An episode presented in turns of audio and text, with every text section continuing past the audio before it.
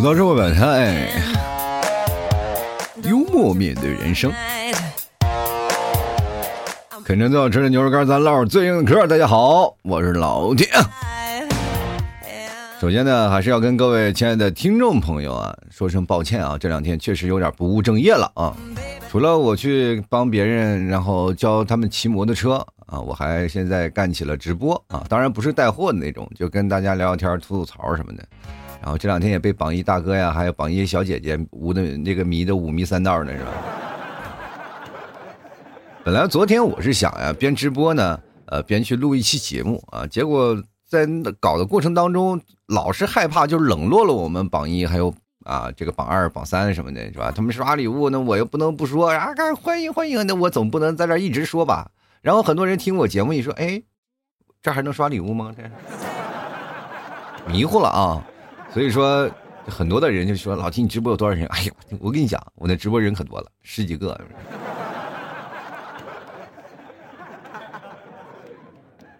还不够一个 上课的班级的人多呢。当然，这是需要一个累积的过程啊。现在逐渐的，先要试一试，然后感受一个从这个。呃，就是我们录播电台，然后转战到直播电台这样一个过渡啊，到时候录的节目呢，也可以正好平稳过渡。现在还没有找到其中的方法啊，就是因为确实是没有办法，人少了嘛，我就还是开始一点点做。当人多了以后呢，就会把直播和等等的一些方式，然后转进来。有很多人听我现在的这样的吐槽节目呢，可能会有一些想法，说老提你这个节目呢，可能有点太单调啊，能不能多一些别人的声音啊？我现在也是在想，能够通过连线的方式啊，然后让这个节目。啊，更有意思啊，更加多彩起来。所以说最近在搞啊，然后很多人说你在哪儿直播呢？呃，这这现在经常刷视频的地方。我因为我 因为有一个品牌关系的原因啊，我不能直接说啊，某音什么的，是吧？我一说出来是吧？呃，大家很肯定说，哎呀，老 T 怎么办？怎么找你？老 T 脱口秀啊？你看，我现在完美的规避了那些筛选机呃呃筛选机制，是吧？所以说这个东西。也就只有我啊，要是别人的话，直接被封掉了。所以说，想要看直播，晚上我一般都会啊，在十点左右啊。为什么选择在卡的这么死呢？就因为我儿子那时候睡觉，就是很简单一个道理啊。其实每个人在生活当中都被迫改变。其实前段时间我一直挺抵触，因为我本身做的行业就是直播行业啊。我本来是幕后的人员，你要再跑到幕前，其实本身来说对我来。对我个人来说是一种比较矛盾的一件事情啊，但是最近我又开始想了，确实必须要做了，要与时俱进啊，感受到新的一个氛围。因为毕竟现在节目播放量着实是不大，而且时间也比较长的啊，比较长。比如说很多人说你录一期节目要多长时间呢？我录一期节目其实要准备的工作非常多啊，然后要有各种大量的准备资料呀，还有各种的身边人的黑料。前两天我妈给我打电话了。说孩子，你现在这个做这个节目还行吗？我说，呃，不太行了。呃，我妈就问我，你为什么不太行了？你不是现在聊的挺多的？我说，我说妈呀，就是我就怕把你小时候的事再拿出来爆料了。因为这件事呢，我妈也安慰我嘛，说，哎，没事啊，别担心啊。然后你这件事情你就好好的闹啊。于是乎呢，我妈就把我拉黑了好长时间。他是觉得用这样的方式可以支持我，因为让我没有太大的压力，可以随时拿他们编段子。呃，昨天母亲节加回来了，跟母亲节，然后跟我们母亲啊啊，跟岳父岳母还有我老婆呀啊，都给你说了一些祝福的话啊，祝福母亲节快乐啊！祝福了以后呢，着实意外啊，很意外啊，都没有想到居然会有这样的那种那种事情出现啊！我发完了以后呢。我等了一天，没有一个人回我消息啊！以前母亲节说啊，谢谢儿子啊，或者什么都会谢一谢，现在今天连谢谢都没有了。我也不知道为什么啊，可能最近我节目做的是不是有点太夸张了啊？他们现在有时候也偶尔听我节目，所以说，我是不是应该收敛点？我作为一个娱乐节目主持人，我觉得真挺难的。比如说像做情感类的节目，很简单啊，就抒发自己的情感啊，说一些大家类似找不着对象啊、谈恋爱失恋了，或者是你在婚姻状态当中不幸福等等一些事情啊，来聊一聊。或者在职场当中呢，我的个人的感受啊、心情，我为之奋斗的一些资本啊等等一些方式，大家都可以在呃这个比较深情的声音啊说出来，而且声音也好听啊。很多人说老 T 你能发出这样的声音，我当然能，我也可以啊。因为最早以前我做了一档节目啊，做了一档节目就叫做《午夜江南》，因为我本身名字带一个江字啊，我们家儿子啊就随着我的名字往下走，他有个单名一个西字，所以说这个东西都是有传承的。然后我弟弟就很可怕了，就是我有一个表弟，我三叔家的孩子，他就说也是沿着我的名字走嘛，改名了一个杨字啊。我就感觉我们的名字有点内卷了啊，生生一个弟弟啊，比我小啊，名字比我大啊，你是我江河湖海，你直接到海洋了是不是？我的天啊！所以说在种种情况下吧，我就感觉呢，我在这个人生当中啊，讲一些娱乐的节目，反而会得罪身边的人啊，比如说我家里的亲戚朋友，还有我自己啊，还有一些我周边的比较跟我亲近的人啊，我的一些朋友啊，我的一些哥们儿兄弟。呃，都一个个出现在我的段子上，所以总体来说呢，我总感觉啊，对于他们来说啊，是一种非常这个不好的一种行为，因为他们的故事本来是跟哥们儿跟你来分享，或者作为亲人，你是一个见证者，但最后被我曝光到网上，他们以后怎么见人呀？啊，我其实我抱着这份心情啊，我还是挺尴尬的。但后来他们跟我聊了以后呢，就说了，哎，我想火，这样。你看，赶紧爆料爆料啊！要不然我再给你说几个你不知道的事儿啊。然后内心有些许的尴尬，我说可以可以可以啊。其实生活当中你有很多的事儿，你是可以挖掘出来的。大家绝大多数会选择忘记啊。当你说出来以后，就会产生一种很强烈的共鸣啊。这种共鸣的方式啊，可能是很奇怪的点啊。就是比如说我今天，哎呀，我没有洗袜子，你突然想到了你上学的上学的时候啊，那个墙上贴的那几排臭袜子是吧？上学的时候踢足球嘛，啊，我们那时候穿的都是什么鞋？都是穿的那个，我忘了，反正就是带胶皮疙的那个鞋啊。过去我们都是穿球鞋上课的，不是像现在都是小皮鞋呀，是吧？小这个板鞋呀，波板鞋什么的？我们那时候都穿的就是球鞋上课，方便呀，对吧？我们也没有专门的放鞋的鞋架子，后面放的都是煤堆啊，全是那种煤堆，你知道吧？所以说我们在小的时候穿上一双球鞋是一项非常强大的荣耀。就告诉你是什么，就相当我们每天走在马路上，是吧？你看着形形色色的汽车穿梭在各大的这个马路当中啊，来回的穿梭。那我在这里你怎么分辨哪个车好坏呢？对吧？你可以看啊，这个有面包车呀，有轿车呀，对吧？像我们就是类似于在这个车流当中的运动款。哎，一看就是运动男孩，很阳光嘛，啊，就是说起来穿着球鞋的男孩一定很帅啊！你在操场上不断的踢足球，帅死了，啊，一看就是运动型，大家都喜欢肌肉男嘛，对吧？但虽然我们那时候没有肌肉，但是我们有球鞋呀，就是在这儿踢足球。然后呢，其实那个你只能看鞋，如果要真的开始踢起来呢，因为我们那个场地啊，不像现在有草坪啊，我们那个上学的时候条件非常苛刻，就大土路啊，上面还有着急有石头。然后体育老师拎个球，咔嚓往那一扔，一帮孩子去那儿抢一个球啊，你知道吧？就是那个场景，就类似于啊，就是你是一个饲养员，然后你往里扔了一盘食物，所有的动物都跟着去抢那种。反正也比较贴合嘛。你如果你把球换成一个女生，然后所有的男生都是那些想要追求女生的人。就是只不过运动它有一个非常好的一种魅力，就是它非常的直观啊。就比如说像男生来说，如果要有一个女生放在那里，可能会有直观性的不一样的东西。首先是我们先要围着球转一圈，然后要，然后接着看看哪个部位好舔，是吧？男生不一样，那个要就是球的话就不一样。运动型的男生就会直接上去去踢，我管你踢不踢，然后这奔着腿踢，我也要踢一脚，是吧？你知道吗？当一个人特别拉风，就稍微有点过人的技术，跑得也很快的话，你会踢着球，然后后面跟着一堆人陪着你转，你知道吗？你就是那个球场上最靓的仔，super star。所以说那个时候是在踢足球吗？不是，我们是是要把这个球踢到异性的心里。哎，很多的小女生就是看你踢球好，马上就愿意跟你在一起，因为你是那个整个场里最靓的仔，你知道吗？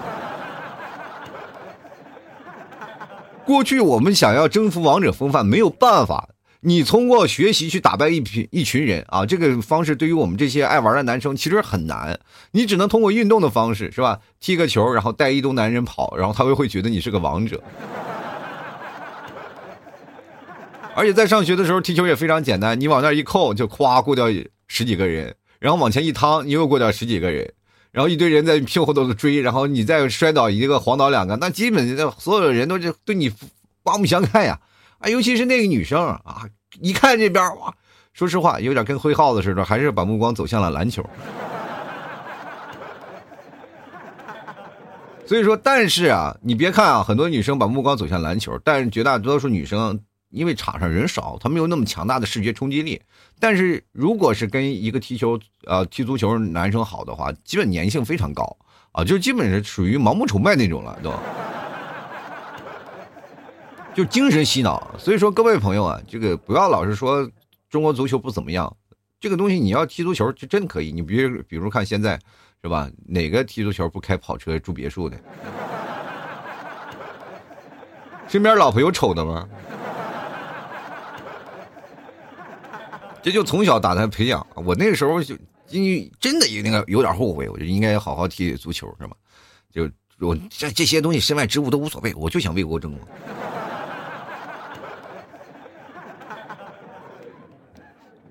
上课的时候踢足球，我妈非常支持我的啊。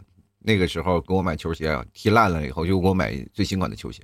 其实那个时候我们家境并不太好啊，我从小家境就没有好过。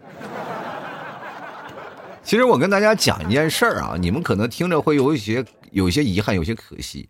就是老七在小的时候啊，我这么跟大家讲，就是家境非常的殷实。就是最早以前八几年有万元户啊，我们家是有一份的。因为那个时候我爸比较肯干啊，就别人说八几年有车吗？我们家就有车了，呃，拖拉机嘛。我爸就是拿那个拖拉机拉沙子呀，拉那个建筑材料啊，那时候。只要你肯下苦功啊，你就能挣钱啊！我爸那时候又是要给人什么拉拉各种东西啊，啊，早上凌晨四点就起来，非常辛苦啊。那时候哎，反正挣的钱还蛮多的。然后后来呢，也就是因为一些事情啊，也家里的一些事情，然后就再也没有起来过，就是一直很穷了啊。就是这个事情。呃，最早以前是勤劳可以干活，后来改革了以后，勤劳也没有用了啊。但但是商业思维又没有跟上，还是保持在原有的那个固态的那个思维模式上，所以说就没有挣钱。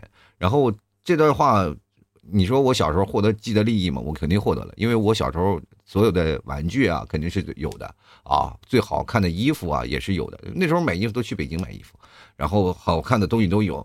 但是后来这些话呢，都是从我妈嘴里讲出来的，因为我自己切身体会不知道，因为是在我很小很小的时候，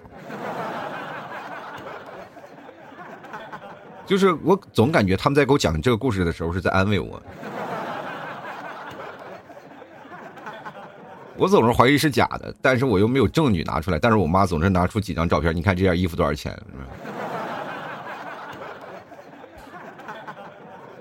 我说妈，这件衣服是应该便宜，你看这裤裆还开着呢。所以说，在那个时候我就没有感受到啊，就是我从小到大都是希望我能过一过一个非常富裕的生活啊，其实没有想到，原来我已经过过了，在我没有记忆的时候。啊，我非常崩溃。其实每次每到逢年过节的时候，家里在聊起我小的时候比较幸福的时候，你看小你小时候多幸福呀！啊，别的孩子都没有，你都有。我说妈，我一点都不幸福。你反而不讲这些事情，我反而觉得我现在会幸福一点。就因为有了这样的事情啊，就会变得他们格外的望子成龙。啊，其实说实话，就是到母亲节这天，我们总是能够感受到母亲最开心的事儿。但是我今天想讲讲，你还记得你妈妈年轻时候的样子吗？我真的记得，我特别记忆深刻，就是因为你在某一个点，如果让你发生了一个强大的视觉冲击，或者是强大记忆点的时候，你会特别的，就像，呃，你的脑海当中就像一个电照相的快门一样，总是能把那一刻的时光咔嚓就是。记录在你的眼帘当中，在你的记忆深处，它永远不会被删除。只要你稍微一闪现，他的照片就会马上出现在你的眼前。就是我每次的时候都看到我妈在小的时候抽打我时候那个表情。其实我在小的时候，我妈也是挺爱臭美的啊。她是也是三十来岁啊。因为我妈生我比较早，不像现在的女生啊，生生孩子都是快到三十岁了。我妈他们那时候，呃，生孩子都比较早啊。我妈其实也比我大不了多少，也就大二十岁。我妈二十岁怀的孕，二十一生的我嘛。所以说那个时候，她生我的时候二十多岁啊，就是哪怕我十来岁了，我妈还不到三十，是吧？呃，是我妈才三十来岁。所以说那个时候也是正式打扮的时候啊，穿着高跟鞋，然后烫着大波浪，然后踢我的时候，那个高跟鞋格外的印象深刻。现在总是在讲你们在讲段子，说啊，我穿高跟鞋，我踹死你，那都是我妈小时候踹过我的，你知道吗？真的，但是他们停留在那个记忆里，他们总是停留在那个感受到不一样的时尚氛围哈，就是按照我们现在逻辑讲，就是确实有点杀马特 但是也没有办法阻止他们美的权利啊，就是。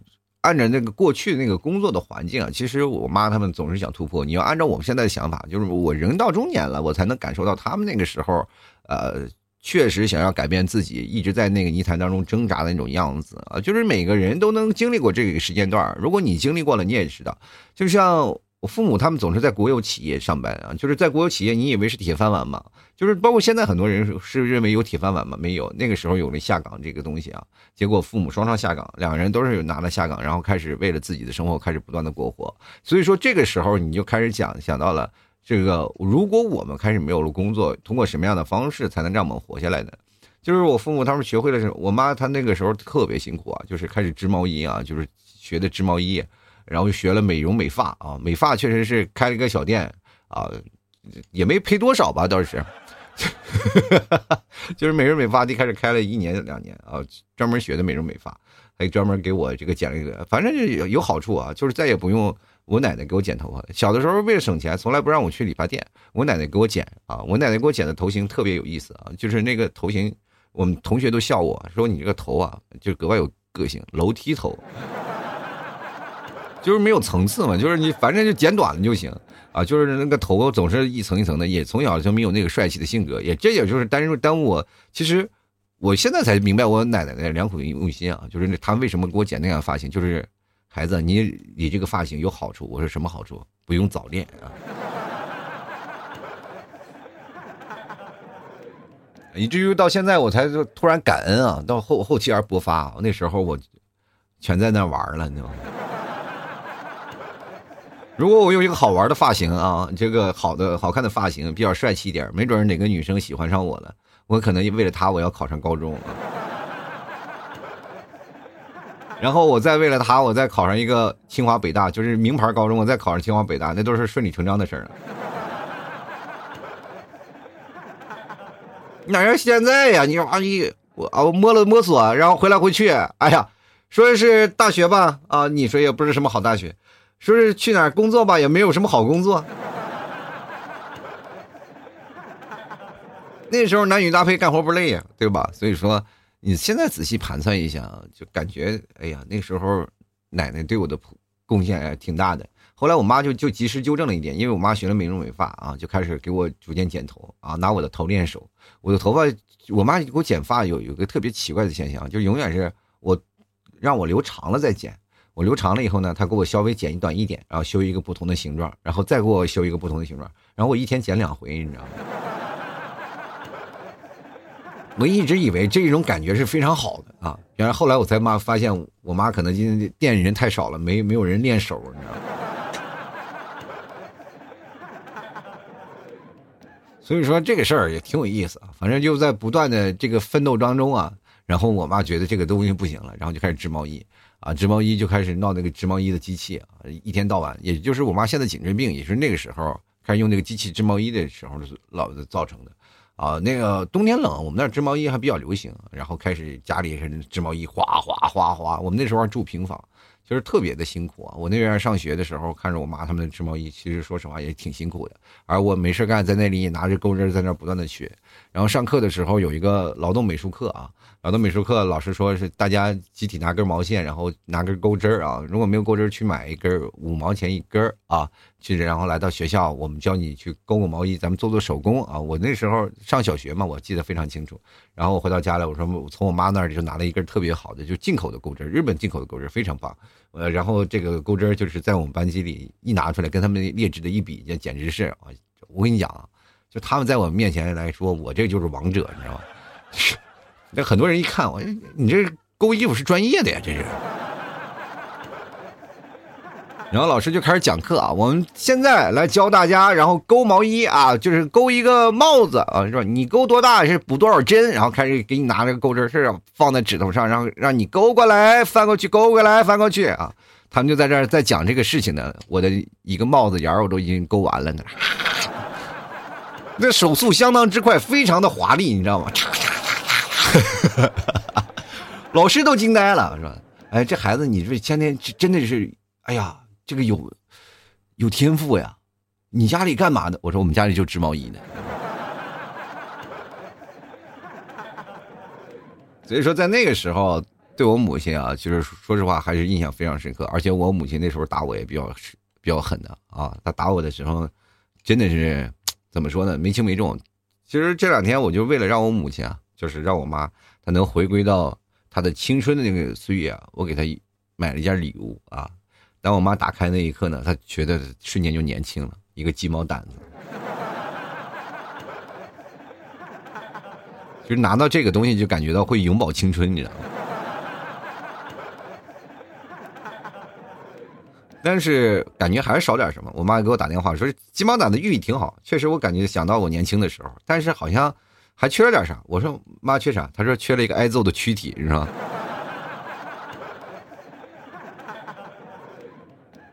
我的手现在都有啊，我妈打的，就是因为我妈那个时候看一个电视剧啊，他们那个时候对电视剧的那种依赖啊，比现在的电视剧的依赖要很高很多。就很多的人说是现在电视剧咱们看就不看了吗？你要知道那个过去对电视剧的依赖那简直不一样啊，因为确实缺少了太多的娱乐项目，只能通过电视啊追剧来看啊。过去演的都是家庭的故事，什么渴望呀、围墙呀等等，反正都是家庭类的故事。我就不愿意看，我喜欢看什么变形金刚啊，喜欢看动画片啊。那天我小的时候也可能是手有点什么太太欠了啊！我妈正在那 看呢，正要流眼泪哦，叭扎就换了一个台。我妈就拿那个什么扫把呀，就滴了咣啷滴了咣啷给我堵在门上一顿毒打呀！我到现在都记着啊，那家伙打的那别提多疼了。就是我妈本来就比较这个记恨那个电视剧的反派啊，当当我摁了那个台以后，我就发现我就被那个反派反派附身了，你知道吗？然后呢，我妈就打的特别狠。我当时觉得我妈把那个电视的那些情绪全抒发到我身上。我还拿手挡啊，到现在我那手上都还有一个被我妈打坏了，可能是因为那块手管可能爆裂了嘛，那有块小青的地方。我那当时打完我就看见有了，到现在一直有。所以说我到现在都都一直记着那个场面，就是只要我一看到我这块青的地方，我就梦回童年，你知道吗？我真的，我其实从小被打无数次，你不可能每一次都会被记得清清楚楚啊。但是有几次我是记得非常清楚，一次是被高跟鞋踢的那一次，我绕着我三姨转圈我不敢回家，你知道吗？我妈知道我这不回家了，肯定有事儿，完就挨个找我，就到我三姨那个理发店找到我了，滴里咣啷的就绕着踢啊。我三姨我就绕着我三姨跑，我三姨说你快别踢了，别踢他了。然后我就绕着三姨跑，然后我妈一高跟鞋给我三姨就给我踢的差点骨折了，你知道吗？就是我那个，呃，有一次啊，还有一次就是我刚才说那个被堵在墙上打了一次，啊，还还有好多次呢。那个打人的基本基本都是我爸啊，称之为打手啊。其实，在我们那个时候，挨打是一个很正常的现象。包括现在，有时候你生气了，就是对我们家孩子生气的时候，我那个耐心也容易到极点啊。我们家的孩子也是，哎呀，一生你把人气起来，你觉得一点招都没有。但是呢，你会发现在你的成长过程当中，你养育了孩子以后，你才知道父母确实不容易。我当时都想，我尤其是当我对我们家孩子小 T 啊，他有时候一一调皮啊，我那感觉气的就牙痒痒。然后我就看着他坐在那里，我就特别生气啊，在那搞破坏。然后就给我妈打了个电话，我说妈，我小时候真对不起你。我说感谢父母，人都说感谢父母的养育之恩，我就觉得我应该感谢父母的不杀之恩。真的太不容易了，我小时候逃的都没有边际了。你别说是父母比较那种的耐心的劝导你了，是吧？就是周边的所有的亲戚啊，都见着我都说啊，快点，快他来了，他来了，快赶紧关门啊！哎呀，真的太有意思了。所以说，现在想起小时候的事儿，然后就能想起自己父母年轻时候的样子，啊，也是非常爱玩，也是非常追求时尚的。我不知道各位家里有没有那种老相册啊？如果当你打开过去的老相册，看看父母年轻的时候样子，你也突然感觉，如果要按照现在的思维模式和逻辑的话，他们打扮年轻漂亮也非常好看啊。所以说，要对比起来，年轻的时尚还是自己的妈妈爸爸啊最好看。但是随着年纪的增长呢，我妈也会出现一些低级的失误啊，就比如说为了着急生活要挣钱，也往往上当受骗，对吧？比如说以前我也安利过东西，别人安利我妈，我妈就安利了一堆啊，在家里我们都用洗头膏，都用的是安利的，也都安利过啊，都说过这个上当受骗的事儿啊，也有好多啊，什么卖毛巾啊，卖这些东西啊，然后。还有一段时间啊，就是卖个炒股票的事儿，就那段时间炒股票，然后那个我妈啊，就是给我打电话说你，因为那时候我已经来杭州了，然后给我打电话说是你快点买股票吧，他们现在都买股票都赚疯了啊！你看那个一个个啊，都哎呀疯狂的开啊，疯狂的开，你看他们赚了多少钱了，然后让我买股票，我说哎呀妈，你知道这个股票啊，就是当你知道你给我推荐的时候，就说明它不行了。我妈不理解啊，我妈有点不太理解。你什么呀？啊，你说的是什么呀？怎么可能呢？过两天我妈就知道这件事情啊，股市大跌了啊，就那次股灾嘛，第应该是第一次股灾的时候，然后股票大跌了，然后那个谁呀，呃，我妈就不说话了，就当做不知道。然后我也没有说是谁什么了啊，然后我就再也没有没有聊这个事儿。然后接着有一次呢，他是上当受骗这个事儿的，就是我身边的朋友呢，然后劝他买这个东西，买这个东西。然后我就跟他说：“你不要买，你不要买。”然后那个他那个朋友呢，还打电话给我说：“你劝劝你妈什么？”我说：“你有病吧？”我就骂那个人，我说：“你有病吧？这个多少钱？他又不是白来的，你买这个东西有什么用？”然后我就跟我妈明确的说了，我就劝她不要买，不要买。她还是会买，买完了以后又上当受骗了。真的是我妈那个思想就是太信任朋友，就是在他们那个小城市当中，只要有个朋友给她推荐，她就愿意就上当啊！真的说实话，就愿意直接就去上当。所以说，在这个事情它存在风险，她从来不会依赖这个去分析风险这个事情，她总是依赖身边的朋友，感觉身边的朋友不会欺骗她，结果她上当的都是她朋友骗她的，真的，就是上了好多次当了，然后每次上当了以后，他还总会感觉那个自己受委屈了。你看，你我那个朋友也受了，他也亏的比我还多呢。本质原因我都是当时跟他讲了，他是信谁都可以信，他就不信任我。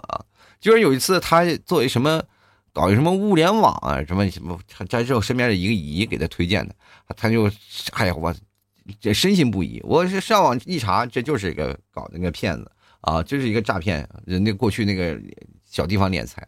我就跟他讲，我说你这个不对啊，我妈还要劝我让我去买。然后我就跟他说了，这个东西都是假的，你千万不要骗了。你如果你要是上当了以后，你要不要再去发展下线了？你就这个东西，这个钱就亏就亏了，你千万不要再往里投钱了。然后不行啊，我妈还要劝别人也要挣钱啊，他以为是好心呢，快来吧来吧挣钱吧。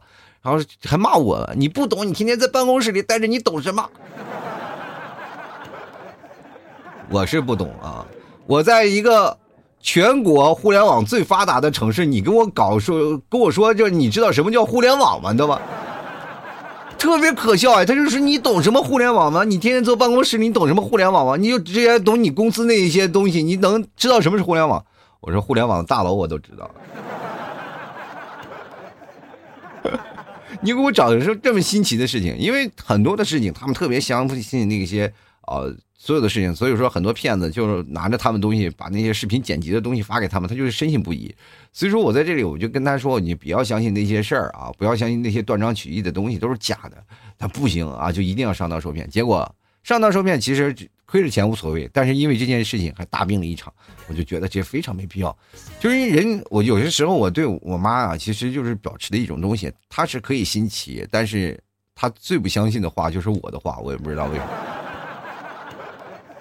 我不管说什么，他都感觉没有东西啊。就是比如说前段时间啊，又跟我说了啊，这个啊，这个东西能不能买啊？我说不能买，这是骗子啊，这千万不能买，这骗子。我妈心里说啊，那我知道了，那我知道了，就是因为我因为出过这事儿，我跟他说过嘛，啊，这件事情他是个骗子的个事情，然后他就问我这个东西能不能买，又出现了一个新的骗局，然后我就说这个东西不能买，他就是个骗子公司啊，就真的不要买啊，不要骗子。然后他就来说哦，不能买啊，我就知道了，我不买了啊。然后回头呢就被过两天就被洗完脑了，就脑子就直接被洗了。我说你别买啊，我已经买了。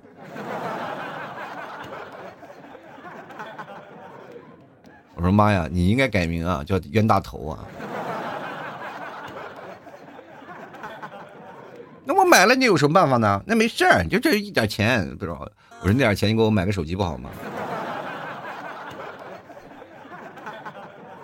还特别信任朋友，结果又被骗了，这屡试不爽啊！我就发现你那个事情是干什么的？就是来考验你朋友的这个这个什么呀心性啊，考验。朋友的一个次测试嘛，对吧？就是来看看谁能骗你嘛。关键是每次我就非常不理解事情，你一个人把你骗了，你都知道他是个骗子，为什么还要跟他交朋友？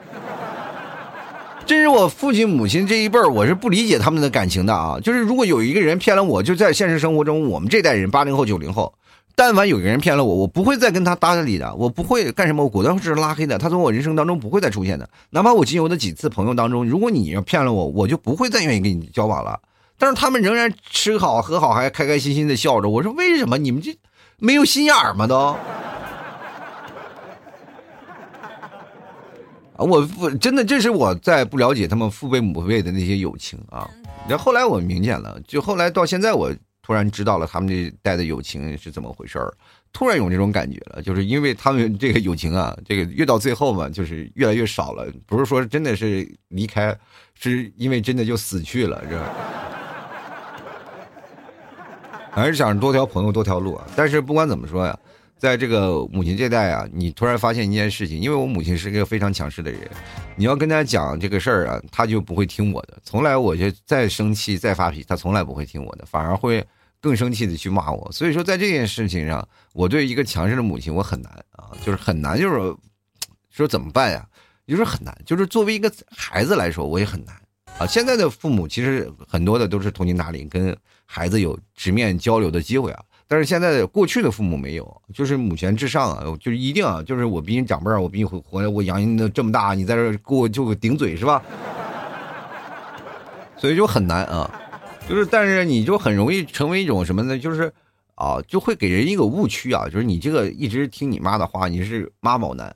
但是你们现在有没有想过一件事情啊？就是这件事情不是妈宝啊，我非要跟我妈吵架吵得死去活来才可以吗？没有办法呀，你吵多了她头疼啊。